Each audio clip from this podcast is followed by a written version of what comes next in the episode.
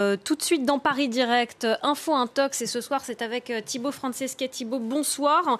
On va s'intéresser à l'Ukraine avec vous. La guerre, euh, bien sûr, alimente beaucoup de contenu sur les réseaux sociaux avec de nombreuses fausses informations et des vidéos détournées.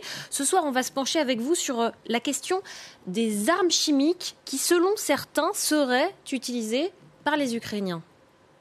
C'est en tout cas ce qu'affirment certains sur Twitter. Les Ukrainiens utiliseraient des armes chimiques contre les Russes. Regardez d'abord ce tweet en anglais avec cette personne qui écrit Les Ukrainiens sont si fiers de montrer leur dispositif d'armes chimiques. Dieu sait ce qu'ils mettent là-dedans. Est-ce que quelqu'un à l'OTAN va leur dire quelque chose? Cette personne donc partage une vidéo plus de, vue plus de 160 000 fois. Vidéo que voici.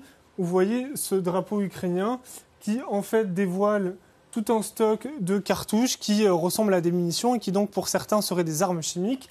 Et si on avance un peu dans la vidéo, en fait, on va voir euh, qu'il y a un atelier complet avec des éléments, vous voyez ici, pour fabriquer des drones, des drones qui servent ensuite à lancer donc des munitions.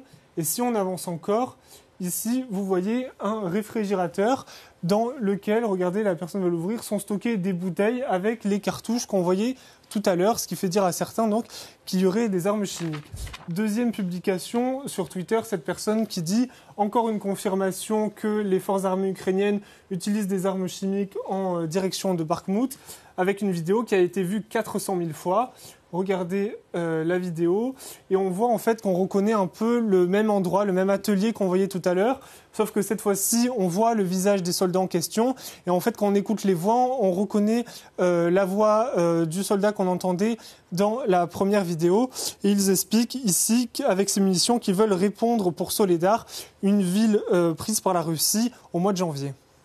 Mais qu'est-ce qui permet de dire à ces personnes qu'il s'agirait euh, d'armes chimiques que, l'on verrait sur, euh, sur ces images eh bien, ces personnes, elles s'appuient sur deux éléments. D'abord, le réfrigérateur qu'on a vu tout à l'heure, avec les munitions à l'intérieur. Elles estiment que si elles doivent être conservées au frais, c'est qu'il doit s'agir d'armes chimiques.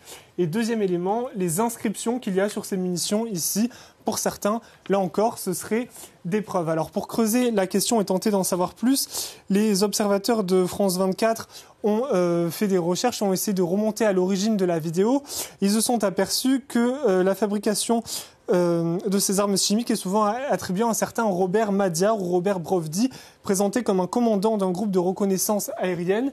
Et regardez, en fait, euh, quand on regarde ici, sur l'uniforme du soldat qu'on voyait tout à l'heure, on voit ce nom qui est écrit, le nom de Madiar, et on le voit apparaître plusieurs fois dans les vidéos qu'on a vues tout à l'heure. Et donc, les observateurs euh, ont retrouvé sa trace sur Telegram mais aussi sur Facebook. Vous voyez ici son compte Facebook qui, euh, apparaît. Et donc, ils l'ont contacté pour essayer d'en savoir plus sur ses vidéos. Et ce Robert Madiar a répondu aux observateurs de France 24 dans une vidéo où vous voyez, il est dans l'atelier qu'on voyait tout à l'heure et il va revenir notamment sur la question du fameux euh, réfrigérateur qu'on voyait où il explique qu'en fait, ils s'en servent tout simplement comme d'un rangement parce qu'il manquait de place tout simplement pour stocker des choses et que ce réfrigérateur n'est même pas branché. Quant aux inscriptions qu'on voyait, il explique qu'elles correspondent tout simplement au type d'armes utilisées. Et ces explications euh, sont-elles crédibles? Est-ce que des experts ont pu analyser ces contenus? Qu'en pensent-ils? Tout à fait. Les observateurs de France 24 ont contacté des experts pour vérifier euh, les affirmations de ce soldat ukrainien parce qu'après tout, on pourrait se demander s'il dit vraiment la vérité. Il y a peu de chances qu'il euh, reconnaissent utiliser des armes chimiques si jamais c'était le cas. Et donc, euh, les observateurs ont, contacté un certain Matteo Guidotti, un chercheur italien en chimie au Conseil national de la recherche, spécialiste en décontamination d'armes. Et pour lui, aucun élément ne montre qu'il s'agirait d'armes chimiques. Bien au contraire, regardez, il explique euh, notamment que dans un atelier stockant des armes chimiques, il devrait y avoir des protections individuelles comme des masques ou des gants. Et ici, ce n'est pas le cas et que euh, sur la question du congélateur, ce n'est pas une preuve puisque les armes chimiques n'ont pas à être stockées au frais. Est-ce que euh, cela exclut totalement, Thibault, le fait que des armes chimiques aient pu être utilisées?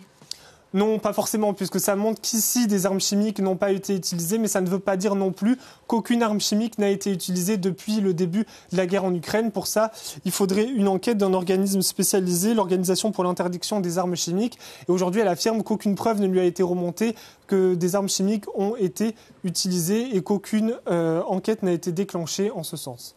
C'était Info Intox. Merci beaucoup Thibaut Frances qui est resté avec nous. Euh, sur France 24, on se retrouve à, à 22h30 pour un nouveau journal Paris Direct continue.